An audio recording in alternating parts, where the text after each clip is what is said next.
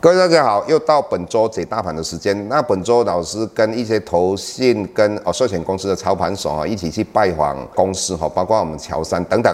那我们从他们口中所了解的哈，他们都在等美国大选确定之后才会把资金投入台股哈。也就是说，他们都会看好未来的台股哈，这是。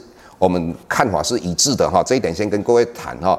那我们现在来谈一下哈，到底拜登跟川普之间选举会产生什么样状况哈？那当然最好的状况就是说，拜登跟川普之间不管谁选上，彼此间的呃票数会差的很多的话，就很快就可以决定是到底是谁会成为美国下一届的总统嘛。当然最怕的就是说彼此间的。哦，输赢差一点点，那最后要由通信投票来决定。那在这种状况之下的话，可能就会拖延一点哈。那在这个地方，老师要跟各位分享的一个概念哈，不管是川普或拜登选上的话，台股或美国的股市，你想有没有什么差别？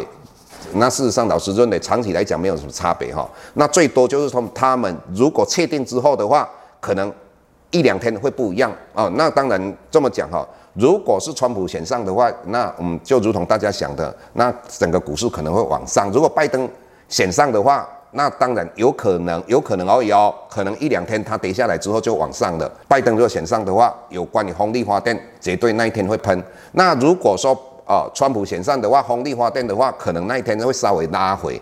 哦，那还是会喷啊，这一点老师先跟各位谈到的哈。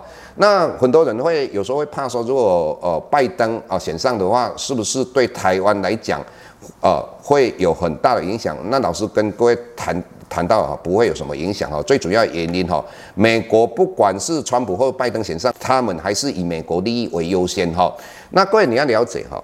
美国现在最怕的是什么？美国最怕的就是说，它的美元作为全世界的啊商品计价的地位啊被人民币取代的。你看到为什么德国会发动的第一次世界大战、第二次世界大战？各位，他们最主要就是在抢海权。也就是说，我们这个全世界的国家有包括海权的国家跟陆权的国家。那一般来讲，海权的国家占比大优势嘛？为什么？因为它只要是一个海权的国家，将来有。过剩的生产，它就可以透过海运的方式把它卖出去嘛。探讨一个问题：德国为什么会发动第一次、第二次世界大战？因为它是一个陆权的国家。如果你把欧洲的地图，尤其西欧的话拿出来看哈，那德国面临的是哪几个海？第一个叫波罗的海。那如果德国要出去的话，必须要面对了立陶宛跟挪威，整个要出去，这个两个国家就是会把它堵住了。我们看到北海，那北海它会受到谁的牵制呢？英国。哦，还有谁？丹麦的牵制，所以德国本身来讲，它不像法国或西班牙、英国，他们面对的是一个大海哦，像英国来讲有大西洋嘛，哈、等等，所以德国为了他们的生产过剩，英国以前也是要工业革命生产过剩啊，所以他必须要把东西卖出去嘛。各位，如果你去看那个吧，清朝道光年间，道光年间为什么英国会去打中国？啊，最主要就是他们卖鸦片嘛，东西卖到中国，中国不买嘛，在这种状况之下，那他就打他嘛。啊，为什么英国要打？因为生产过剩嘛，你看英国在十八世纪，诶，他打败了谁？他打败了我们的西班牙那个无敌舰队。当然，英国当时十八世纪是不管是贸易和金融，是全世界最重要的一个国家。到最后为什么要垮掉？因为英镑垮了。那英镑垮的时候被谁取代的？被美国取代的。美国现在会怕被谁取代？中国大陆。所以各位你要知道。现在美国的一切行为，你想想看呐，美国为什么要保护台湾？当然是为他利益啊。为什么这样讲？其实严格讲起来，中国大陆是一个陆权的国家。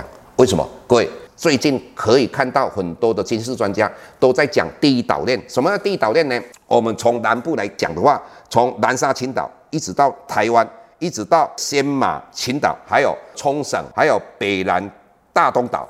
一直到九州这样的一个第一链，这个全部把中国封锁起来。那中国为什么要一直在南海那边做一些礁岛呢？那最主要，它就是要突破这个第一岛链的呃一个封锁，因为它也要变成海权的国家，因为海权的国家，中国大陆才有办法把他们生产过剩的东西卖出去，卖得更多。那他的目的在图什么？可以用人民币作为计价的一个单位，那当然，他的一带一路也是这样的一个思维之下所成立的。那当然，美国会怕他它如果真正的从陆权的国家变成海权的国家，再加上它的一带一路，将来的话可能会侵犯到美元的地位。那在这种状况之下的话，美国非常的担心。所以有时候我在讲，很多军事专家，中国大陆的呃武器多精良啊。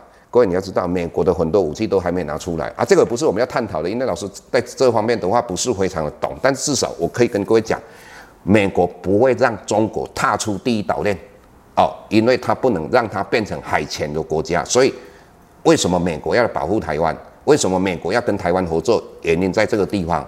所以整体来讲，我跟各位谈到的是什么？不管是拜登或是川普选上，最后都一样。美股、台股都会往上涨啊，这一点我们先跟各位澄清的，也就是我们快要选举的。第二点，老师跟各位谈到的，美元指数到星期五的话，啊，上一波段最低到九十一块多嘛，那后来又涨到九十四块多，又现在又跌破了九十三块到九十二块五七嘛，我就一直跟各位讲到，只要美元指数会再跌，在跌的时候，对全世界的话，旧经济绝对非常棒的一件事情啊，所以这个是一个很大的力度再来。瑞德西韦的药已经在本周经过核准了哈，那我认为未来的几个月应该疫苗也会出来，所以这个对全世界的股票绝对有利哈。那接下来我们要跟各位探讨一个问题，以目前来讲，我们看到我们的融资融券的话，不管是呃新贵或是上市，都是在大幅度增加。那尤其我们看到啊融券的话啊，因为很多人都会想到说啊，如呃这个选举的话不确定的话，台股会大跌，但是老师认为不会哈。以目前台股大概一万两千两百点一直到一万三千，在这边做一个盘等。那只要这一万三千点一一个跳空缺口往上的话，可能就会上演一段所谓的波段行情。所以在这种状况之下，虽然说我们说融券已有达到九十万张以上哈，尤其我们到星级五这一个波段的高点哈，那各位你要了解，虽然我们这一段期间没有强制回补，它绝对有助涨的作用哦。所以整体来讲。如果美国的选举我们确定了，再加上这个融券这么高的状况之下助涨的作用的话，我认为啊这个行情的话我们是可以期待的哦。所以我们本周跟各位分析到这个地方，谢谢。下周台股个股当中，老师精选的十几档个股做重点分析。想要了解老师到底精选哪些个股，欢迎订阅 Plus Play 互惠内容。下周见。